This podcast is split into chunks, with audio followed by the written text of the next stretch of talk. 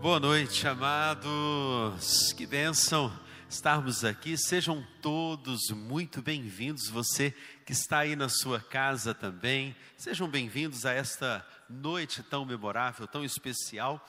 E vamos conversar um pouquinho sobre reconstruindo o amor. E que maravilha é estarmos juntos aqui, eu e o meu amor. Eu sou o Marcos da Kelly. E eu sou a Kelly do Marcos. Somos casados para sempre, há 23 anos. E pais para toda a vida. Do Davi Marcos. E da Larissa. Isso, que bom, que bom estarmos aqui. E que bom estarmos juntos para pensarmos então ah, nessa reconstrução tão especial que é a reconstrução do amor. O amor ele pode até ser destruído, mas ele também pode ser reconstruído. Algumas diferenças ao longo destes 23 anos, nós, eu e Kelly, nós vivenciamos. Por exemplo, eu, eu gosto muito de uma comida bem quente, saindo fumaça. Eu já não gosto. Eu gosto da comida morna. Se ela estiver quente, eu nem sinto o sabor da comida.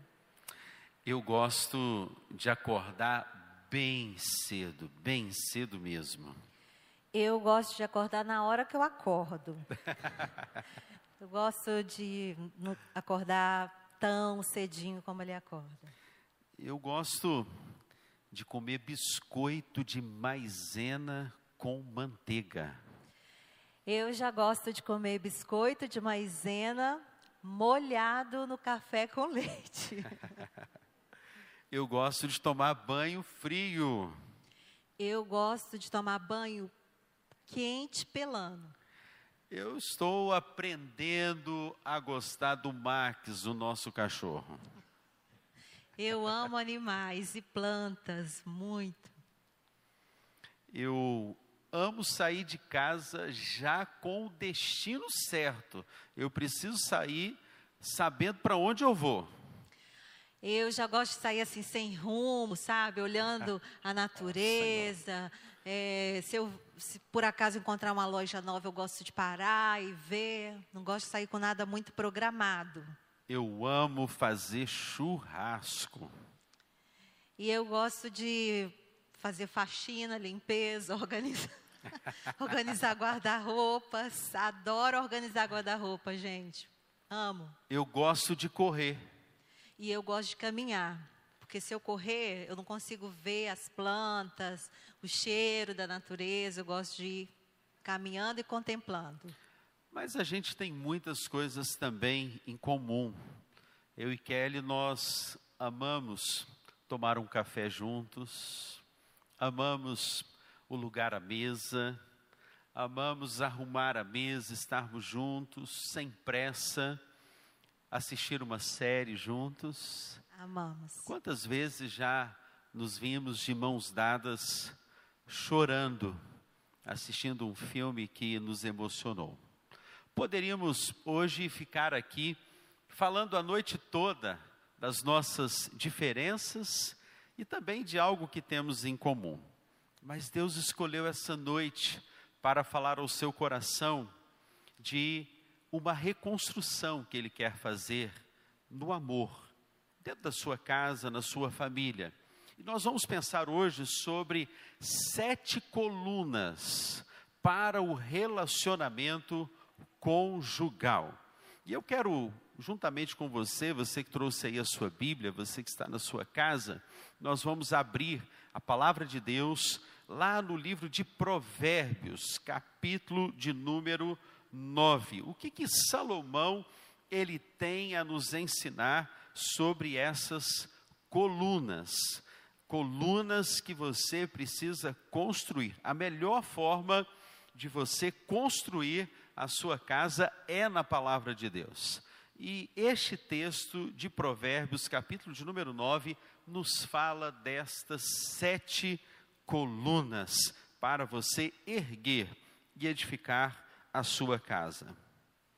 A sabedoria construiu a sua casa, ergueu suas sete colunas. Matou animais para a refeição, preparou seu vinho e arrumou sua mesa. Enviou suas servas para fazerem convites desde o ponto mais alto da cidade, clamando: Venham todos os inexperientes, aos que não têm bom senso, ela diz: Venham comer a minha comida e beber o vinho que preparei. Deixem a insensatez e vocês terão vida. Andem pelo caminho do entendimento. Quem corrige o zombador traz para si o insulto. Quem repreende o ímpio mancha o próprio nome. Não repreenda o zombador, caso contrário, ele o odiará. Repreenda o sábio e ele o amará. Instrua o homem sábio e ele será ainda mais sábio. Ensine o homem justo e ele aumentará o seu saber. O temor do Senhor é o princípio da sabedoria, e o conhecimento do santo é entendimento. Pois por meu intermédio seus dias serão multiplicados, e o tempo da sua vida se prolongará. Se você for sábio, o benefício será seu. Se você for zombador, sofrerá as consequências. A insensatez é pura exibição, sedução e ignorância. Sentada à porta de sua casa, no ponto mais alto da cidade, Clama aos que passam por ali, seguindo o seu caminho. venham todos os inexperientes, aos que não têm bom senso, ela diz. A água roubada é doce, e o pão que se come escondido é saboroso. Mas eles nem imaginam que ali estão os espíritos dos mortos, que os seus convidados estão nas profundezas da sepultura. Amém. Como construir então uma casa, uma família, um lar, reconstruir o amor, baseado nestas colunas? E uma primeira coluna que eu gostaria de pensar com você é a coluna da organização. Coloque a sua casa em ordem.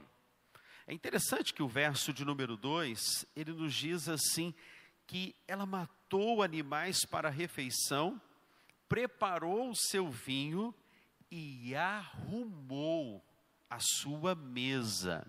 E é tão interessante, não é, Kelly, falar sobre essa arrumação. A casa precisa de uma arrumação. A casa precisa de uma organização. Até um ditado que as pessoas dizem assim: eu me acho na minha bagunça. É um ditado comum que as pessoas falam. Mas é interessante que a arrumação da nossa vida, e até a arrumação da casa, no sentido literal, ela tem muito a ver com a arrumação interna. E muitas vezes a arrumação ou a desorganização de uma casa reflete o seu mundo interior. O texto nos diz que ela arrumou a mesa, uma mesa posta. E a gente poderia pensar então em algumas coisas que um casal, uma família precisam arrumar. É, e quando a gente fala de arrumação, a gente passou por uma experiência esse final de semana de muitas arrumações. Né? Nós colocamos as caixas as, as roupas nos guarda-roupas, as taças, os talheres na cozinha, nos armários, porque fizemos a mudança dos nossos pais, dos meus pais. E quanta coisa fica desorganizada em uma mudança, não é verdade? Colocar a casa em ordem não é tarefa fácil. E aí, é claro que todos os dias a gente arruma a casa, as mulheres aí da pandemia que vivenciaram muito essa experiência em casa, Elas arrumavam um dia e no outro dia já a bagunça volta à tona. É interessante isso. Todo dia a gente está arrumando e todo dia também precisa ser reorganizado. Então, arrumar o lar é arrumar a própria casa existencial. Arrume, primeiro então, organize o seu guarda-roupa existencial. Aquele, aquela sensação de que algo está fora do lugar nos tira a paz, que algo precisa ser colocado no lugar. Tem gente que tem mania de organização. Se um porta-retrato ele está fora do lugar que colocou, tem alguém que se identifica nessa noite? Você em casa, alguém aqui neste recinto. Se um porta-retrato, se não está do lugar que ele deixou, já é o um motivo para ela ficar mal, principalmente as mulheres. Mas tem homens também que gostam dessa organização. Arrume os papéis amarelados da amargura. Sabe, existem alguns papéis que vão sendo colocados no seu escritório da alma e que por vezes vão ficando amarelados. E muitos deles precisam ser colocados e jogados fora. Olha o que diz aqui em Hebreus capítulo 11, verso de número 25. Cuidem que ninguém se exclua da graça de Deus, que nenhuma raiz de amargura brote e cause perturbação, contaminando muitos. Veja, quando a gente mantém no escaninho do nosso escritório, na gaveta da nossa alma, esse, aquele papel amarelado do passado, isso vai trazer contaminação. E é interessante, Kelly, que os filhos percebem quando há amargura. Você já teve a experiência de estar com uma pessoa que você, nitidamente, com cinco minutos, você percebeu que ela transmite algo ruim? Quantos aqui nessa noite já tiveram essa experiência de aproximar de uma pessoa cinco minutos? Várias pessoas aqui, eu acredito que você em casa também já identificou isso, uma pessoa amargurada. Então Deus quer fazer uma arrumação. O texto diz que ela arrumou. Então, é um desafio para nós. Coloque no guarda-roupa da sua casa as vestes do amor. Retire aquelas vestes que estão fedendo, cheirando guardado, e que estão ali, talvez entulhando o seu guarda-roupa existencial. Arrume a sua casa. Coloque no seu guarda-roupa as vestes de louvor. Sabe, uma mulher que já amanhece cantando. Eu contei aqui uma experiência que lá em casa a Kelly já amanhece cantando e falando, né? Falando com os animais, falando com os passarinhos, falando com a calopsita, né? E eu já perdi meio que esse lugar. Antes ela amanhecia falando assim: Ei, meu amor, tudo bem? Hoje é a calopsita, é o Obadias, né? Ui, meu, eu estou achando que está falando comigo, ela está falando com Obadias. Mas nós estamos arrumando a nossa casa também, né? Algumas arrumações nós estamos fazendo. Então, quando você separa um tempo de adoração, você já acorda com essa adoração, até a atmosfera da sua casa, do seu lar, da sua família, é maravilhoso. Lá em casa, até a nossa ajudante vive assoviando. Eu não sei se ela está aí ouvindo, né? A sol o sol brilha todos os dias para Solange, porque ela faz a comida assoviando, ela, quando ela termina um, um cântico, ela já canta outro, né? e assim vai entoando o dia inteiro.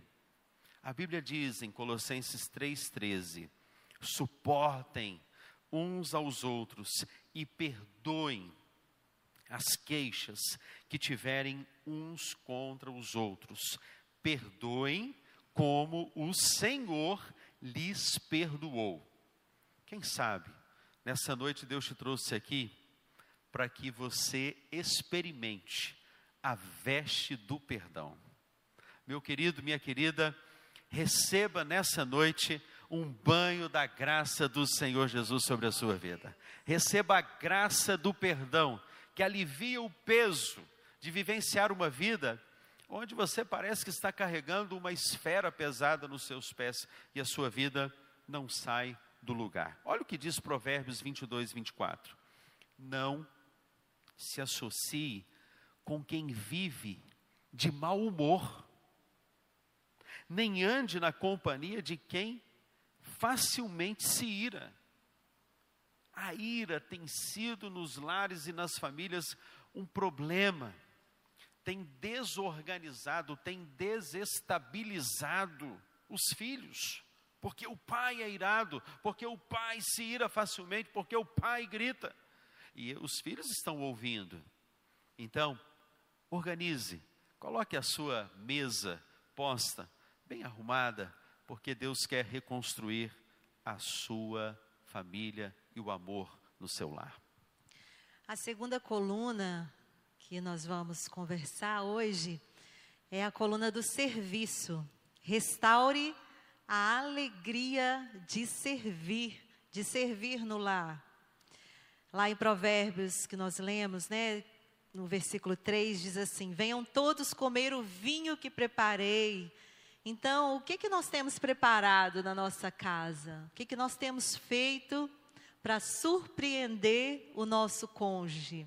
Aí você pode falar assim, Kelly, lá em casa já é tão cheio de serviço, esse aí eu faço, essa coluna aí eu tenho na minha casa.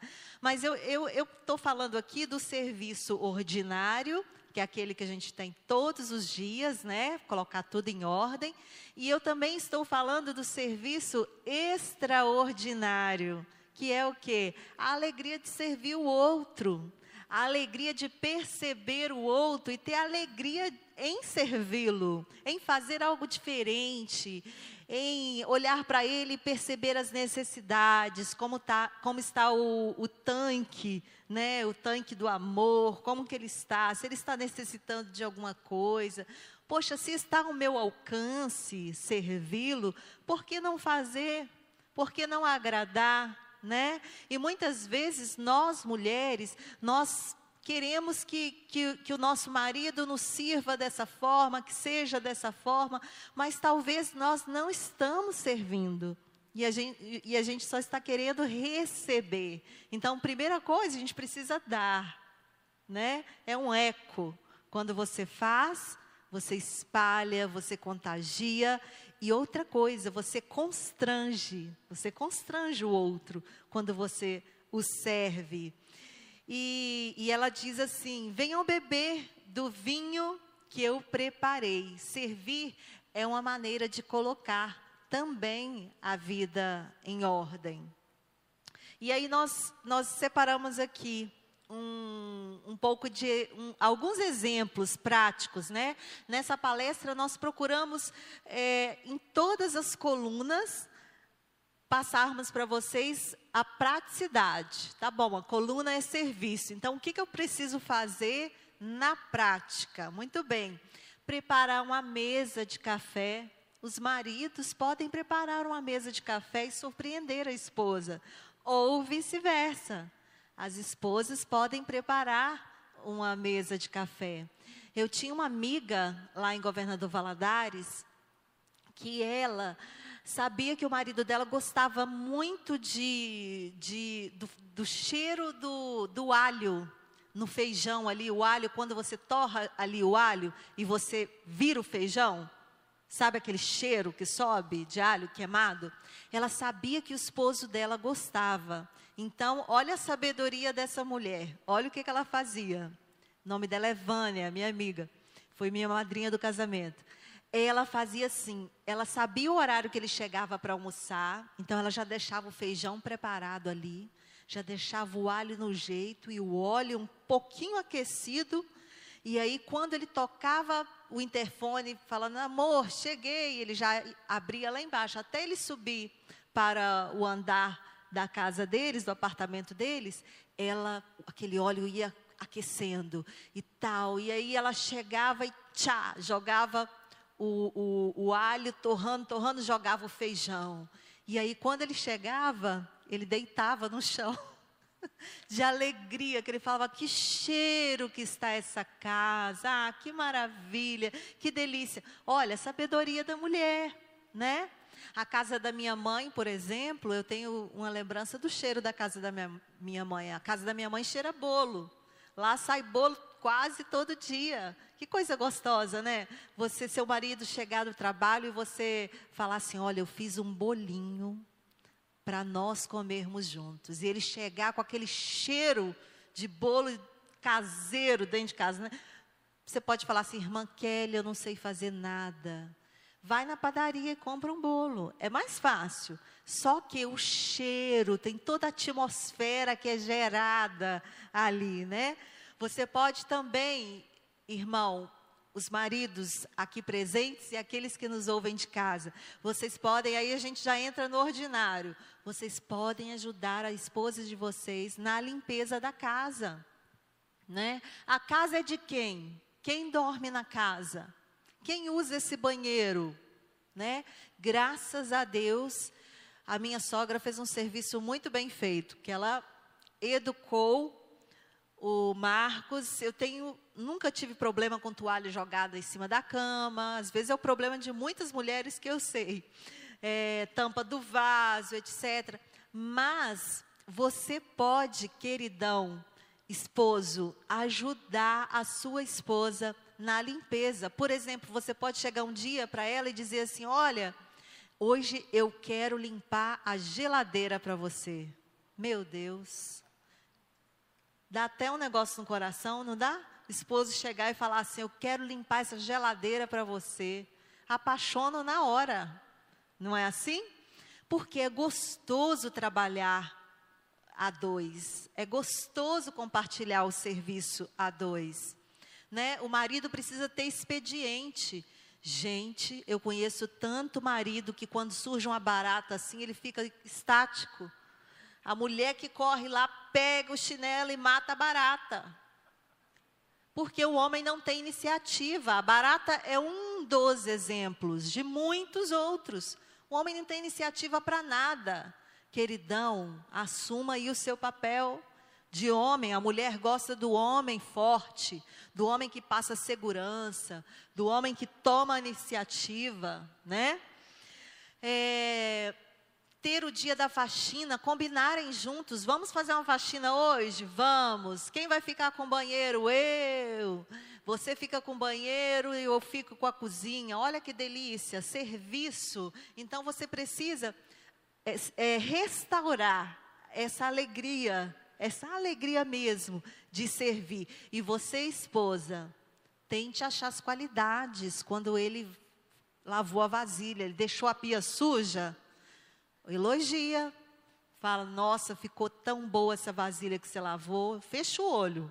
Você não viu a pia, depois você vai lá e lava. Então é com elogio que nós vamos também construindo o marido, construindo um bom marido. Agora, falando sobre serviço, de que maneira você precisa servir a você? O que, que você precisa limpar? O que, que você precisa mexer dentro de você?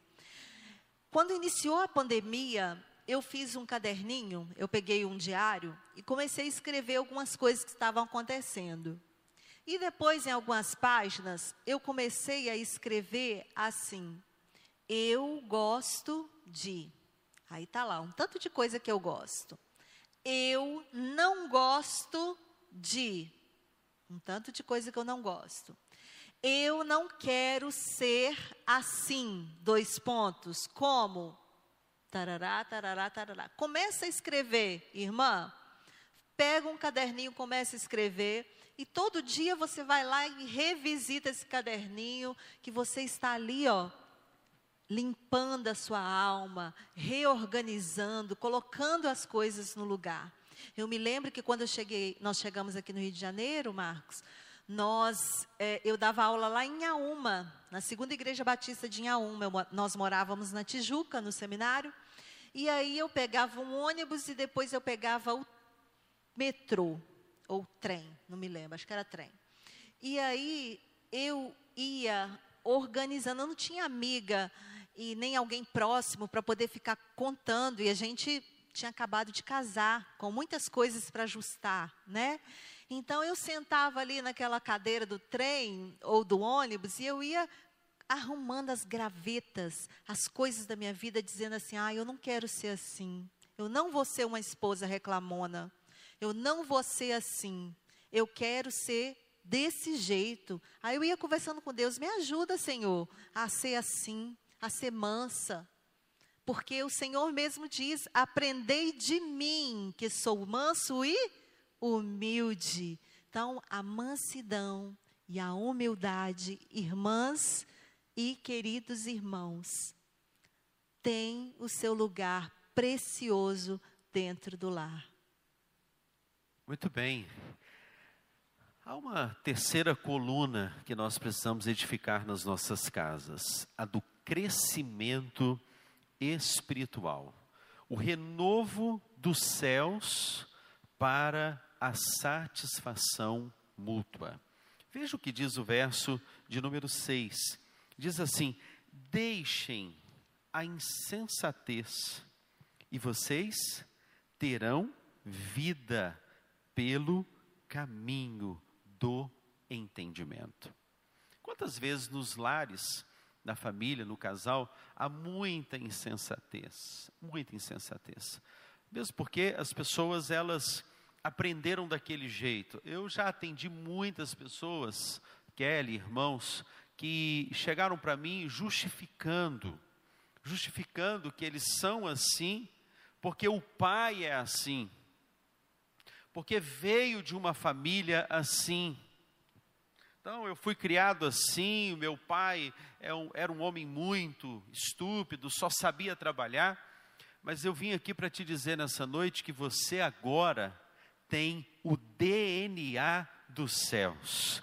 Você que é homem e mulher, coloque aí a mão no seu coração, você que está na sua casa, diga assim: Eu tenho o DNA dos céus. Sabe, é isso que a Bíblia diz em Romanos 12: Transformai-vos pela renovação da vossa mente. O nosso coração agora é de Cristo. Então o texto fala que nós temos que deixar o que? A insensatez, que é a tolice, é a meninice. Então, aqueles conteúdos que são os conteúdos que não são válidos, ressentimentos, tristezas, a indecisão também, que gera o quê? Muitas vezes a insatisfação, né? Quando a gente está com um tanque cheio, você marido que está com um tanque cheio, você é uma pessoa satisfeita. Por exemplo, eu, eu sou uma pessoa satisfeitíssimo com a esposa que Deus me deu. Então eu não tenho mais a, a necessidade de ficar olhando para uma mulher que passa na rua. Bateu o olho, viu que é torneada, bombada, naquele momento você já entra naquela luta com o Espírito Santo e pede o poder do Espírito para você declarar: Senhor, aqui quem habita é o Espírito Santo de Deus. Aleluia, irmãos. Amém, irmãos. Hein? Você, ao olhar uma mulher, quantas mulheres inseguras já reclamaram? O problema do meu esposo é que ele é tão insensato que passa uma mulher na rua, ele fica olhando, e parece que ele não tira os olhos, parece que ele perdeu ali alguma coisa, né? Até a mulher fica constrangida com isso. O texto está falando que é para deixar a insensatez, e é tão maravilhoso quando o homem passa segurança para a esposa. Quando ele passa o que? A tranquilidade, que os olhos deste esposo são apenas para sua esposa. Foi Jó, Jó, ele disse isto: Senhor, ponha um guarda nos meus olhos. Ah, eu fiz um concerto com os meus olhos, disse Jó. Então você, marido, precisa fazer um conserto com os seus olhos e deixar a insensatez. Este crescimento espiritual tem a ver também como você disciplina a sua hora. Acho que algo muito forte que eu tive que aprender nestes anos de convivência foi a questão da disciplina. E eu falo isso muito. H D L. Diga comigo, H D L que representa o que? Hora, dia e local.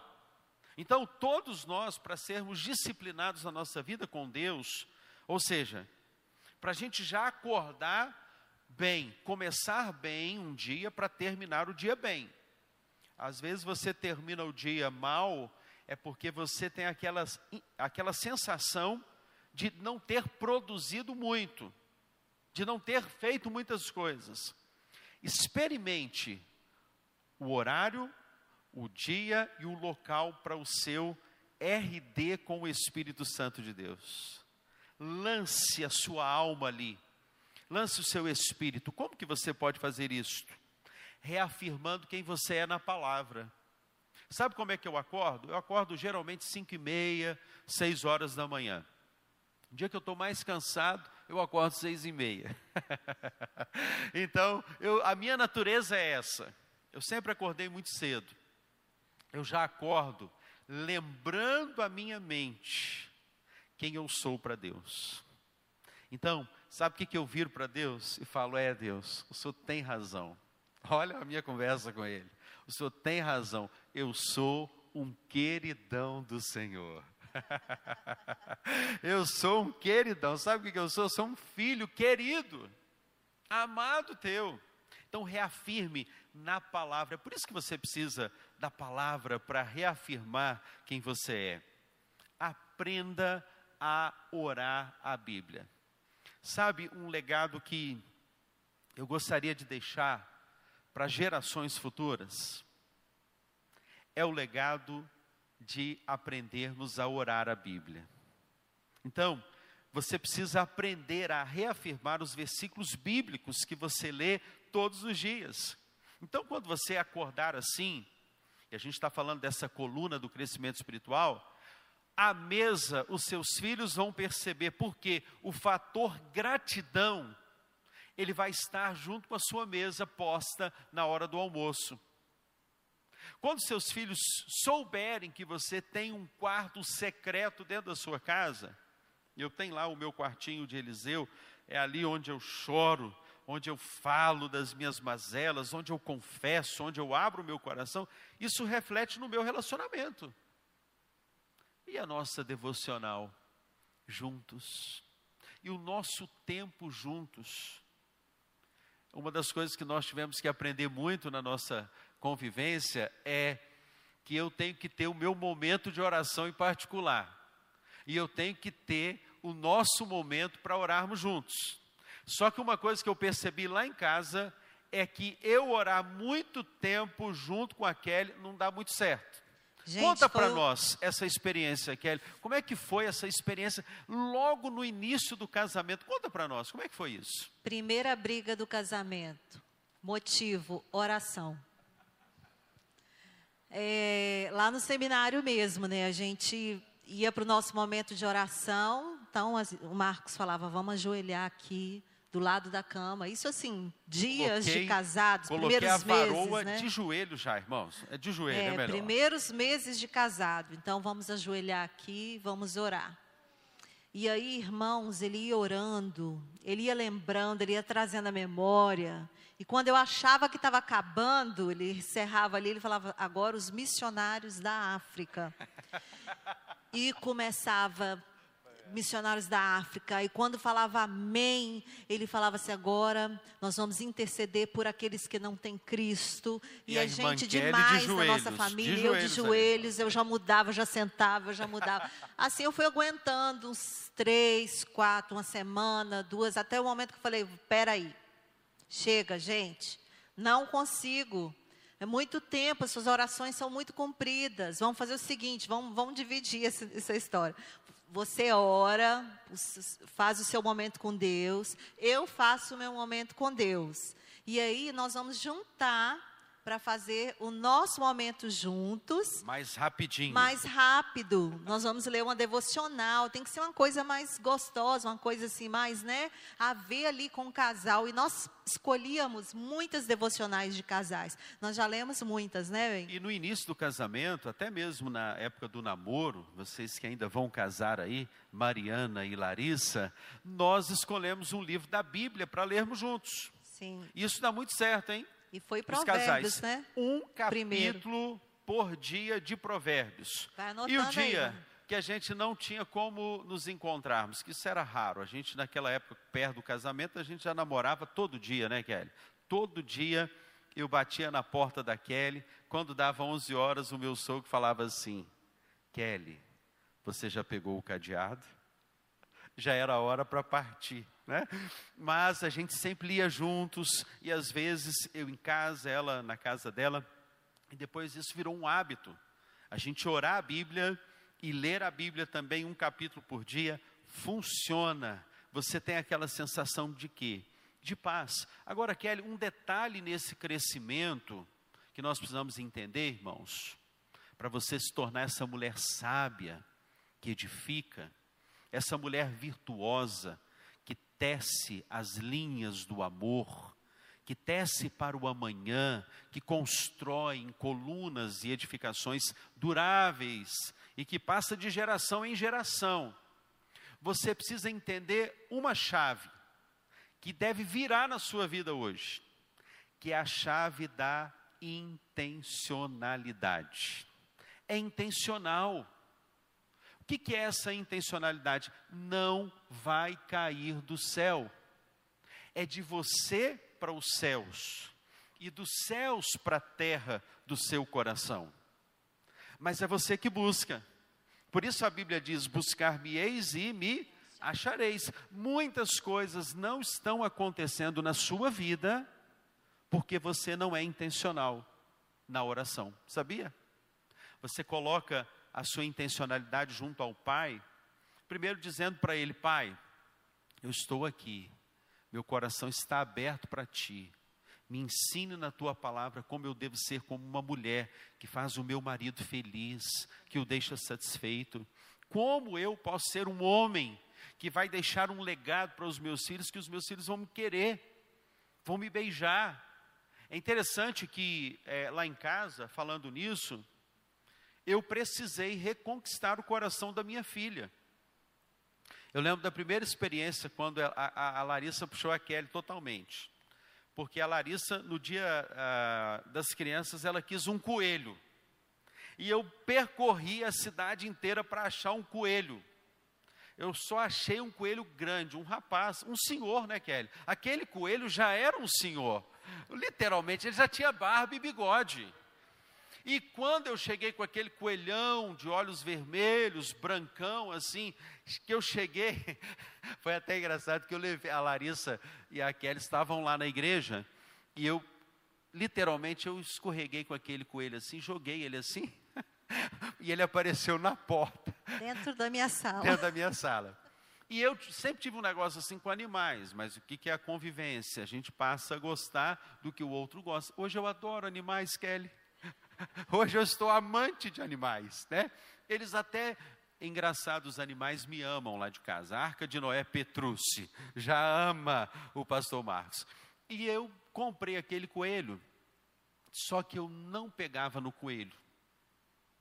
E a Larissa ficava inquieta com isso, né? E um dia ela virou para mim e falou assim: pai, pega no meu coelho.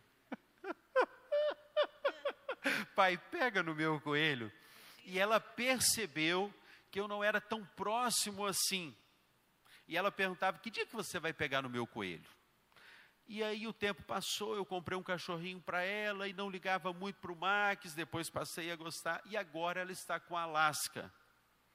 E o coração da Larissa foi reconquistado por mim, porque ela viu o meu amor em uma linguagem de amor, de dar e receber presentes. Está muito claro para mim que a linguagem da Kelly e da Larissa é dar e receber presentes. Crescimento. Isso é o que? Maturidade. Veja que o texto diz: andem pelo caminho do entendimento. O texto não nos diz isso? Nós precisamos entender. Isso é o que? Ser intencional. Eu sei que a Kelly gosta de uma flor. Então, de vez em quando, Lá em casa aparece um, um girassol. E quando ela desce a escada, ela já se depara com o girassol. Eu chego com o pãozinho de coco, é uma coisa simples. R$ 2,50 na padaria lá perto de casa. R$ 2,50, Ednelson. Mas a Kelly fica doida com aquele pãozinho de coco. Ela ama aquele pãozinho. São gestos, expressões. entendimento, crescimento, o renovo dos céus para a sua satisfação mútua no seu casamento. A quarta coluna é a coluna da sabedoria e maturidade. Super importante isso. Um caminho para a relação saudável. Gente, maturidade e sabedoria são coisas, principalmente a sabedoria, são coisas que nós precisamos, nós mulheres, lidamos com situações o dia inteiro. Nós precisamos pedir a sabedoria que vem do alto a todo tempo. A palavra de Deus nos diz: se você tem falta de sabedoria, peça. Peça a Deus que Ele dá livremente, Ele tem prazer em te dar. Você precisa abrir os seus lábios e pedir. E o texto nos diz, no, nos versículos 7 e 8, interessantíssimo isso aqui. Ande com pessoas sábias e maduras. Instrua o homem sábio e ele será ainda mais sábio. Gente, eu, eu tenho duas pessoas no meu círculo de amizade que gostam, elas pedem para serem chamadas a atenção. Olha, se eu tiver errada, você pode falar comigo, por favor. Elas gostam de ser corrigidas. O sábio é assim. Ele gosta de ser corrigido, ele aceita a correção, ele aceita a exortação. Ele gosta, ele, ele, ele acolhe com amor.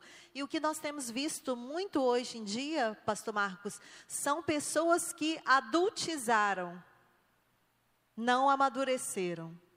Só passou pelo processo assim, adultizou. Mas é um crianção, é uma criançona dentro de casa. Uma mulher mimada, um marido mimado. É tão difícil isso o que fazer com uma pessoa? Paulo escreve lá no, no, no Coríntios, capítulo de número 13, ali, quando ele fala do amor e tal, ele diz assim: Olha, quando eu era menino, eu fazia coisas de menina, eu pensava como menina, eu falava como menino. E nós, irmãs, nós também podemos chamar isso para nós. Quando eu era menina, eu falava coisas de menina, eu andava como menina, mas agora que sou uma mulher, eu ajo de forma madura. É por isso que muitos casamentos não vão para frente, porque não tem maturidade para acolher não tem maturidade para agir, para lidar com as situações. Por isso que para casar, você precisa estar pronto, estar maduro em diversas áreas. E quais as, as ações práticas para vencer, né? Que uma pessoa que não é madura, ela é egoísta, ela pensa só em si. Então, quais as ações práticas para amadurecer e ter sabedoria? É ter um coração, ou pedir ao Senhor um coração ensinável. Irmã, você ainda não está pronta. Irmão, você é uma obra em construção. Você está em obra, obras. Então você pode pedir, Senhor, eu quero um coração ensinável. Continua me ensinando, me mostra o que, que eu preciso mudar, né? É, outra coisa, ter disposição para analisar e ouvir o ponto de vista do outro. Ouvir. Nós mulheres temos mania de quando os maridos estão falando, a gente já está armando a resposta aqui, ó, dentro da cabeça. Então, o marido está falando, você está ouvindo, mas o cérebro já está ali, ó, rodando a resposta, né, para você responder assim que ele terminar de falar. Então, ó, maturidade é quando você tem Sabedoria para ouvir. Você para, escuta primeiro, olha o ponto de vista, tem misericórdia, age com misericórdia com o outro. Vencer o espírito de co competição na família, ter empatia e maior sensibilidade com as necessidades do cônjuge celebra as conquistas da, da, família, celebra as conquistas do marido, fica feliz com as vitórias dele, ainda que você esteja no momento em que você teve que dar dois passos atrás. E ele agora, é o momento dele, ele agora está em, em, em, ascensão ali, está em, em evidência. Celebra, coloca mulheres, irmãs queridas, irmãs mais novas que são casadas agora, com, ainda estão em pouco tempo de casar, de casados, você pode construir o marido dos seus sonhos com a sua boca, com os seus lábios, com a sua sabedoria e a sua maturidade. Como você vai colocar esse homem para frente com palavras de afirmação, falar você, ó, vamos para frente. Lembra lá no seminário que eu cantava para você em algumas situações que a gente vivia de tristeza, eu cantava: Não é dos fortes a vitória, nem dos que correm melhor, mas o fiel e sincero. Então você, mulher, você que vai com a sua boca, você que vai colocar o seu marido do jeito que você sonha através de palavras de afirmação. Você vai conseguir. Voltou da entrevista, não passou na entrevista, essa é uma porta fechada. Vão surgir, Deus está com um molho de chaves assim, ó, balançando. Deus está com as chaves nas mãos. Ele vai abrir uma porta. Coloca seu marido para frente, irmão. Celebrar as conquistas da família também é importante. Muito bem. Kelly, você tocou num ponto assim primordial, porque os homens, eles são movidos por palavras de afirmação. Uma linguagem bem estabelecida da esposa com o marido, esse marido retorna, porque uma lei que é irrevogável na relação conjugal é a lei da semeadora. É por isso que os irmãos me veem assim tão animado, tão feliz, porque eu tenho uma esposa que me motiva. As palavras de afirmação são palavras que tocam o coração de qualquer homem e motivam. Por que Satanás ele tentou primeiro Eva?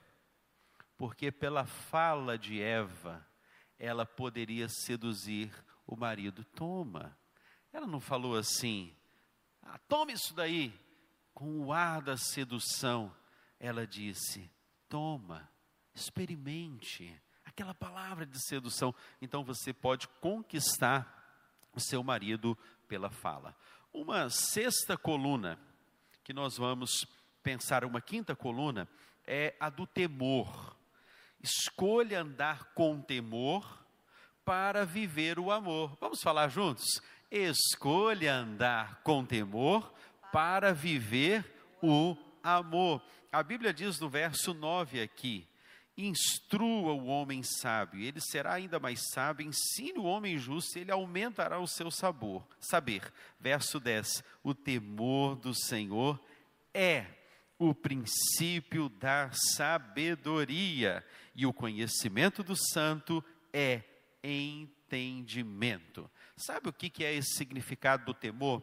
É o respeito pela pessoa que Deus é quando eu reverencio Deus na minha casa, a minha família percebe. Deus não vira o que? Um segundo plano na minha vida. Ele é a prioridade nas decisões, ele é a prioridade no almoço, ele se torna o alvo e o motivo da nossa celebração. Olha, o papai comprou essa casa aqui, foi porque Deus ele permitiu. Isso é ter temor. Gerar o temor também contra a questão do pecado. Por que que José, ele não caiu na tentação da mulher de Faraó? Porque havia o que? Temor no coração dele. Havia, na mulher de Potifar, ele ali diante do encanto daquela mulher, o que que ele? Ele não caiu naquela sedução porque ele estava com o temor dos céus na vida dele nós precisamos deste temor. O temor, o significado do temor é o sentimento de profundo respeito e obediência. Se você tiver temor, você vai obedecer. Se você gerar o temor nos seus filhos, eles vão aprender o que é bom, o que é reto, o que é leal, o que é justo, o que é verdadeiro, o que é honesto, o que é de boa fama. Os nossos filhos vão aprender a verdade, porque os pais não serão aqueles que vão contar uma mentirinha. E os filhos sabem quando o pai é um mau caráter. Então, o temor, ele tem muito a ver com essa reverência. E a Bíblia fala sobre esse tipo de criação que nós precisamos ter em Efésios, capítulo de número 5. Nós precisamos ensinar os nossos filhos no temor do Senhor. Somos melhores quando nós temos o temor que vem dos céus. Nós temos o temor e geramos o temor. Então, algumas atitudes práticas para você gerar o temor. O temor vem muito disto. Repreender o homem justo e ele aumentará o seu saber. Os nossos filhos, a nossa casa, ela é gerada por temor quando nós os ensinamos, nós corrigimos. Nós dizemos o que? Não. Você já parou para perceber que muitos dos problemas que vieram à terra foi porque Eva não disse não? Então diga comigo assim: não. Diga comigo, não. Bem forte, não. Se Eva tivesse dito não, o pecado não teria passado a todos nós. Se nós entendermos o valor de um não, que é o limite dentro da nossa casa, nós entendemos então o que o temor vai gerar. É o caso de Susana Runstoff, a criação daquela filha que matou e arquitetou juntamente com o namorado a morte dos próprios pais, foi porque ela não ouviu a palavra não. Você pode dar um não dizendo ainda não. Então, esse temor, que é o princípio da sabedoria, quando eu digo não para o próximo, eu estou dizendo não para mim mesmo. Quantas famílias perderam o temor a Deus por conta até das questões financeiras? Nessa arrumação da nossa casa, a gente precisa entender também que as finanças é um, são assim, é o ponto principal para vocês entrarem no acordo. Não, não vou comprar esse escarpão. Eu não vou comprar essa bolsa da Louis Vuitton. Não, é, por mais que seja o meu sonho, eu não vou comprar esse liquidificador agora nas casas Bahia. Não é tempo. Tem tempo que o nosso liquidificador deu um problema lá em casa, né? Ele está vazando um pouquinho. Ainda não é hora, irmã Kelly, de comprar o liquidificador, mas vai chegar a hora, né? Então, temos que saber dizer o não. Geramos o temor quando nós citamos a palavra. Guarde isso no seu coração. É por isso que o Salmo de número 119, no verso 11, diz assim: Eu escondi a tua palavra no meu coração para não pecar contra ti. Eu me lembro lá na minha casa, quando a minha mãe ia criar os filhos, todos nós, quando ela percebia uma pequena briga, ou um motivo que foi uma confusão entre nós, ela pregava os versículos bíblicos no meu guarda-roupa, no espelho do banheiro que nós usávamos, na cabeceira da cama, e ela nos fazia memorizar aqueles versículos bíblicos. Se hoje os conteúdos bíblicos que eu abasteci a minha alma eu tenho, não foi de 20 anos para cá, não foi no tempo ministerial, foi na minha infância. Foi quando a minha mãe pregava os versículos bíblicos, escrevia de papel lá, no papel, ela mesma escrevia e colocava os versículos no guarda-roupa na gaveta. Às vezes eu ia até pegar alguma coisa na gaveta, estava lá o versículo bíblico. Né? Me deparava com o versículo bíblico. Gere temor. Isso é uma coluna que não pode faltar na sua casa. A sexta coluna é a coluna do bom senso. Andando com sabedoria do alto e o bom senso da terra. O versículo 11 diz assim: Por meu pois por meu intermédio seus dias serão multiplicados e o tempo da sua vida se prolongará. Se você for sábio, o benefício é seu. Se você for zombador, sofrerá as consequências. O que, que é bom senso, gente? Bom senso é a qualidade que reúne as noções da razão e da sabedoria.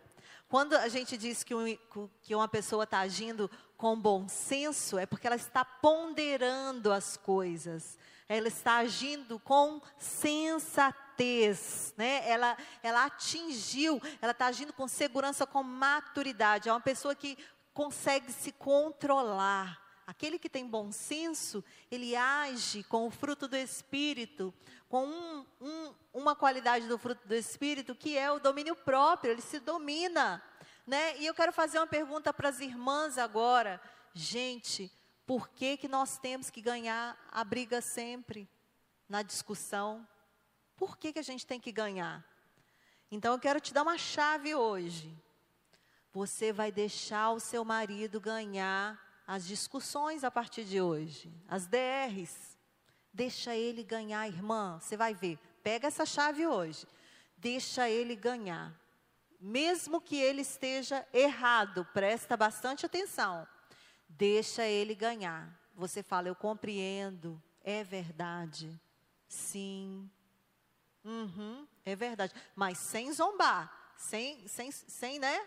Ali o espírito da crítico. Você vai, sim, se controla e tal.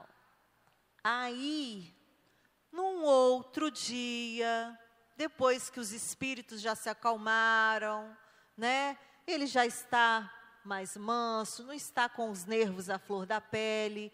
Aí vem a sabedoria, o bom senso e a sensatez. Você vai chegar e vai falar assim: Você lembra daquele, daquela situação assim? Você já parou para pensar que por esse ângulo aqui, né? Você já parou para pensar que esse ângulo aqui, acho que poderia ser um pouquinho diferente? Aí seu esposo vai falar: é verdade, é verdade. Você sabe que você está certa, mas ó, não tem mais nervo à flor da pele. Gente, guarda essa chave. Deixa o marido ganhar as discussões, ainda que ele esteja errado. Pega essa chave da sensatez, espere a hora certa para tratar a questão. Tenha empatia. Sinta a dor do outro. Se o lugar mais difícil de nós irmos, irmãos e irmãs, o, o endereço mais difícil é o lugar do outro. Se coloque no lugar do outro. Fala, poxa vida, mas ele está falando isso, mas olha, Deixa eu me colocar nesse lugar aqui. Pense antes de agir e falar. Enxergue, irmãs e irmãos, o que está para além das palavras. Enxergue. Escute o seu cônjuge na essência. Ouça com o ouvido de dentro, irmãs, não só com o ouvido rápido, né? Pare ali, desenvolva a habilidade de ouvir. A Bíblia fala que nós devemos ser prontos para ouvir, tardio para falar e tardio para irar. Só que a gente inverte tudo. A gente já ira, né? Já fica nervosa, já fala na frente, não deixa nem o outro falar. Olha a inversão toda do que a Bíblia nos ensina, né? E espere seu cônjuge terminar de falar o ponto de vista dele completo para depois você falar o seu. Tá? Uma boa dica. Muito bem. Uma sétima coluna sétima são os valores transgeracionais que vão de geração em geração.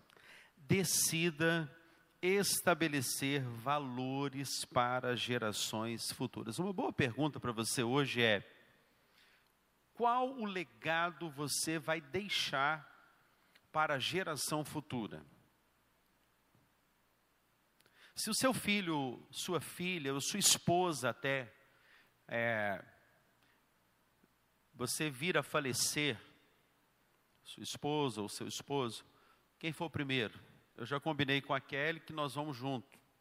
Quando tivermos 100 anos, os dois, papai vai nos buscar falou: agora sim, podem ir para a glória, né? Espero que eu vá primeiro, né? E ela fala: para com essa conversa. Já viu a conversa em casa, quando a gente fala assim: quando eu morrer, a Larissa fica brava lá em casa. Não, para com isso, pai, eu não gosto dessa conversa, né? mas o assunto de morte está em alta. Então, qual é o legado que o seu filho teria de você?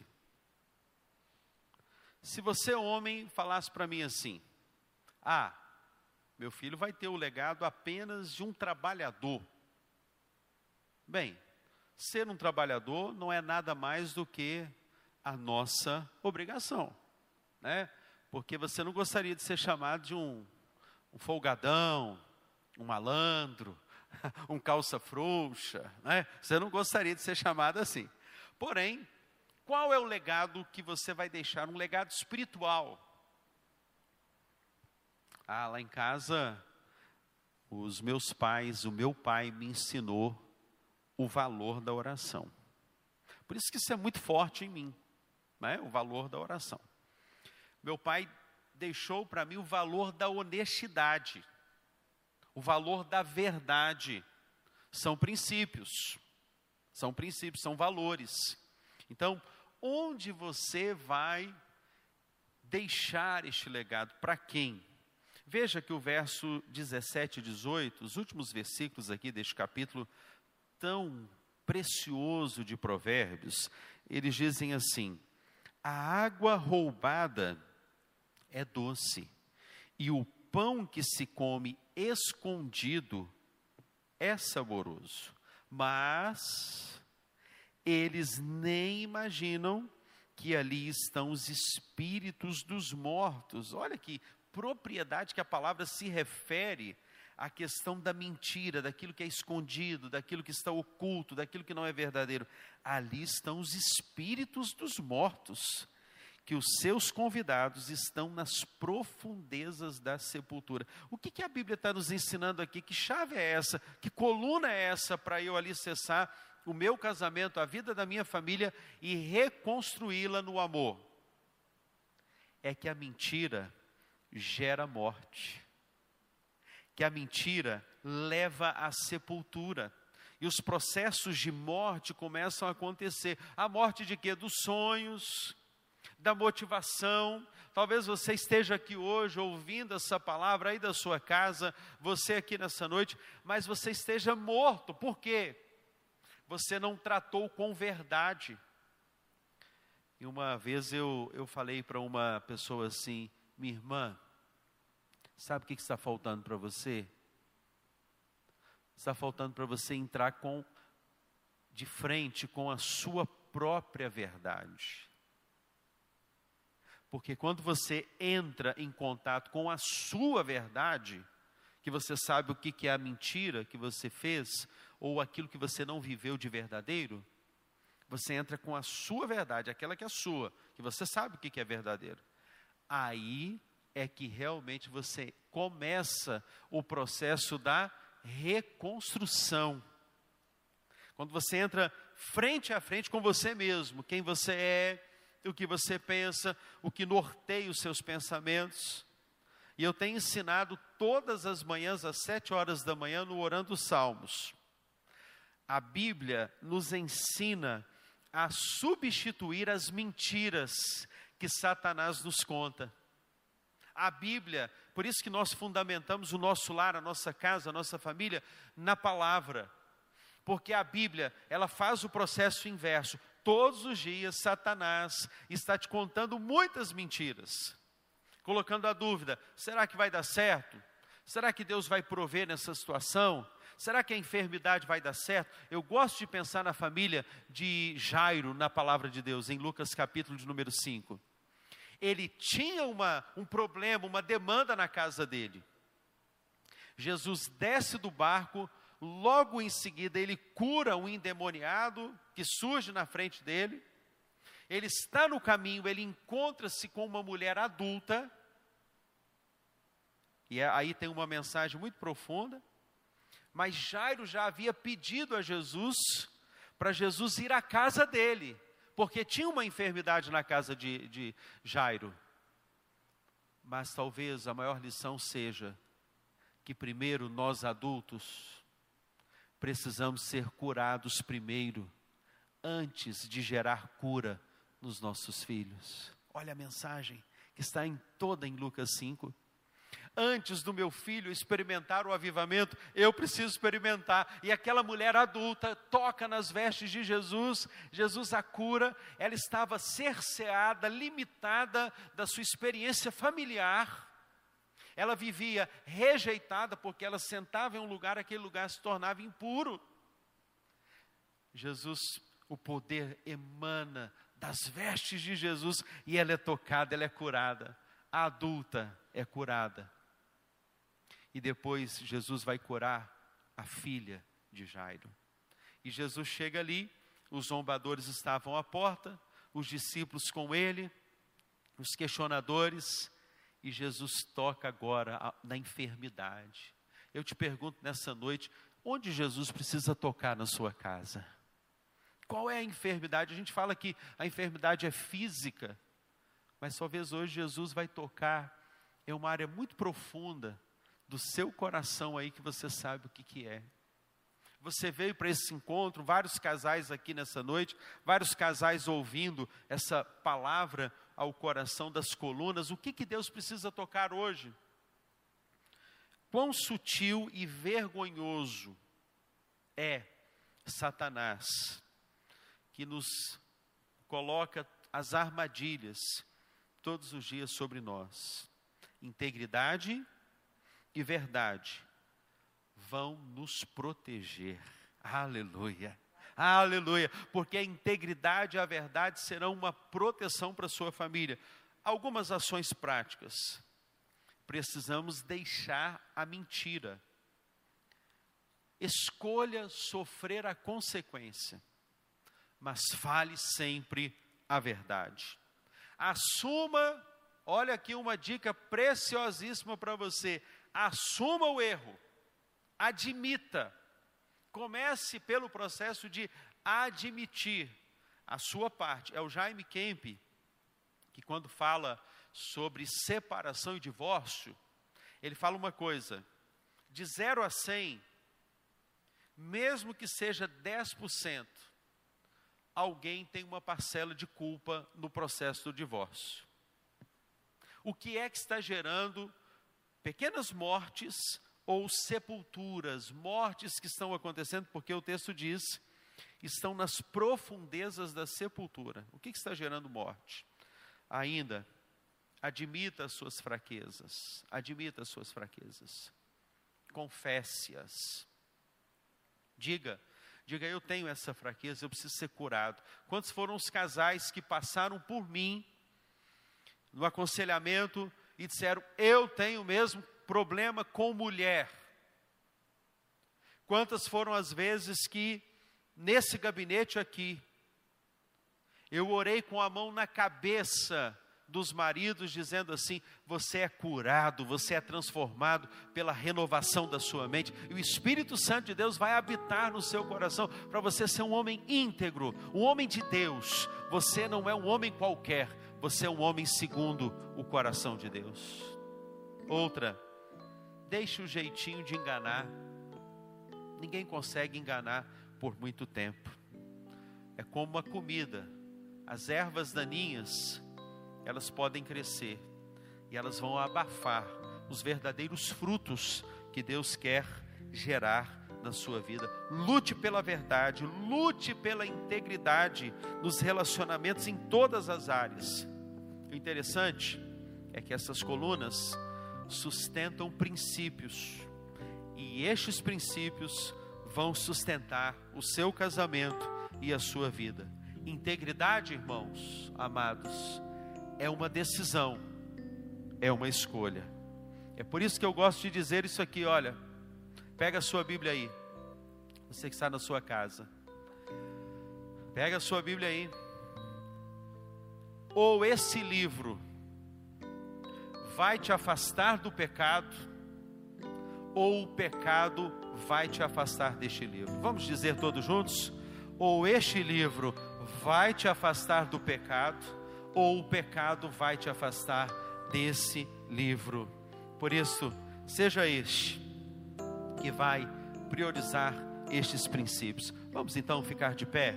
Eu quero desafiar você a se colocar de pé. Nós vamos dizer algumas palavras ainda para você, você olhando para sua esposa agora. Sugestões práticas, algumas sugestões muito práticas ainda para o seu coração. Olhando você para sua esposa, você que está na sua casa, talvez você e seu filho, você e sua família aí, que também é parte integrante deste propósito maravilhoso do Senhor Jesus. Valorize o lugar à mesa. Valorize o olho no olho.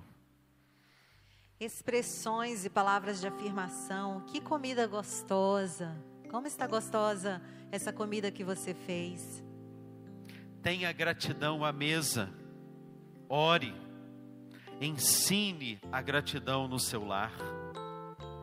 Eu quero colocar mimos para você, bilhetinhos preparados lá no espelho ou à mesa.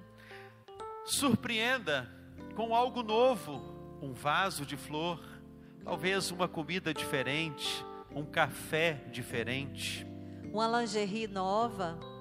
Saia da rotina, um convite para ir a um lugar especial que você já marcou a mesa, já organizou, planejou e surpreendeu o seu cônjuge uma viagem planejada, pensada, orada, e ali, só de fazer o roteiro ali antes, viajar antes, né, preparando os lugares, isso é muito gostoso também. Um bife preparado pelo marido, especialmente para a esposa.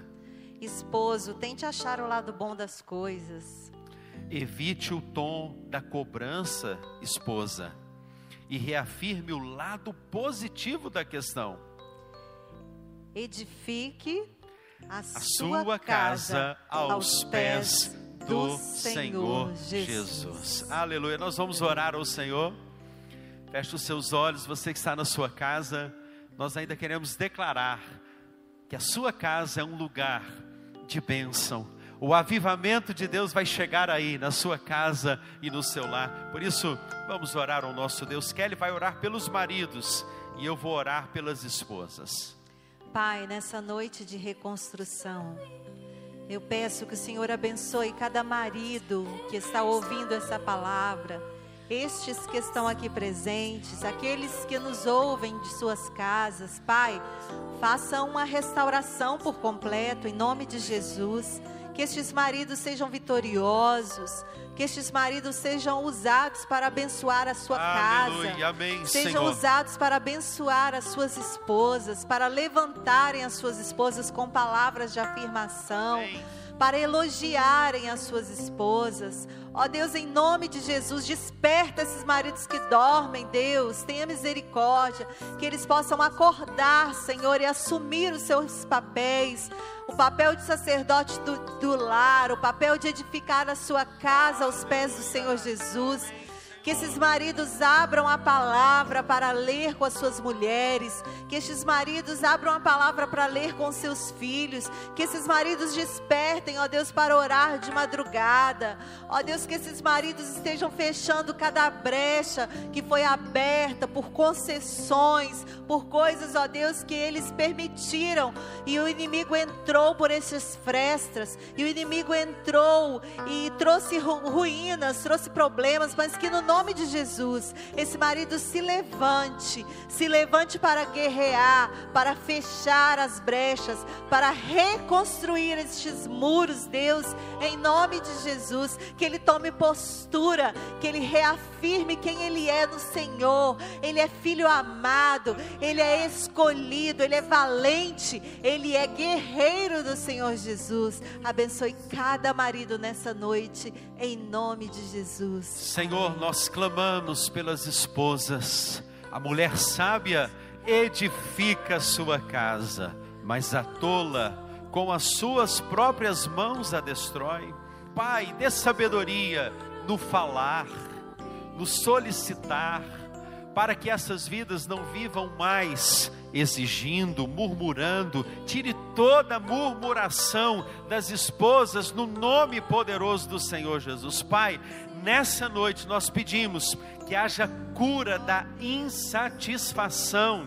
Eu quero declarar nessa noite, Pai, que as mulheres aqui são mulheres satisfeitas no Senhor Jesus, são mulheres realizadas, Pai, e que elas creiam mesmo, Pai, elas creiam que tudo tem o seu tempo determinado, Pai, e elas vão vivenciar o tempo do Senhor, o tempo de cantar, o tempo de celebrar, o tempo de, ó Deus, viajar de contar as histórias para os seus filhos, Pai. Nós declaramos que essas esposas serão mulheres, ó Pai, que vão amar, admirar os seus maridos.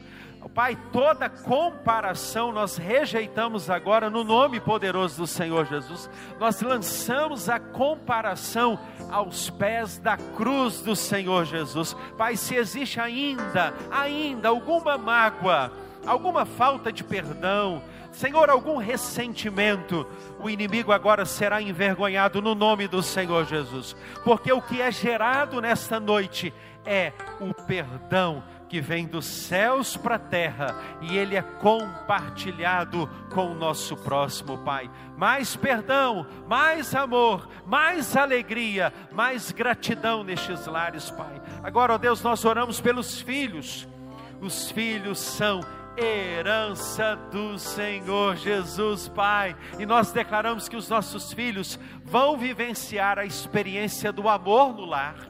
Eles vão ter legados, referenciais certos. Eles vão vivenciar, ó Pai, a experiência daquilo que é bom. Não apenas aquilo que é bom, daquilo que é excelente. Louvado seja o nome do Senhor. E que o Senhor te abençoe e te guarde. Que o Senhor faça resplandecer o seu rosto sobre ti e tenha misericórdia de ti. Que o Senhor sobre ti levante o seu rosto e te dê a paz, hoje, agora e para todo sempre. Amém e amém. Deus abençoe a vida de vocês, queridos. Felicidades, Deus abençoe na sua casa e você aí. Até amanhã, às sete horas da manhã, orando os salmos. Também no domingo estaremos aqui reconstruindo, reconquistando e avançando no nome do Senhor Jesus. Que Deus a todos abençoe.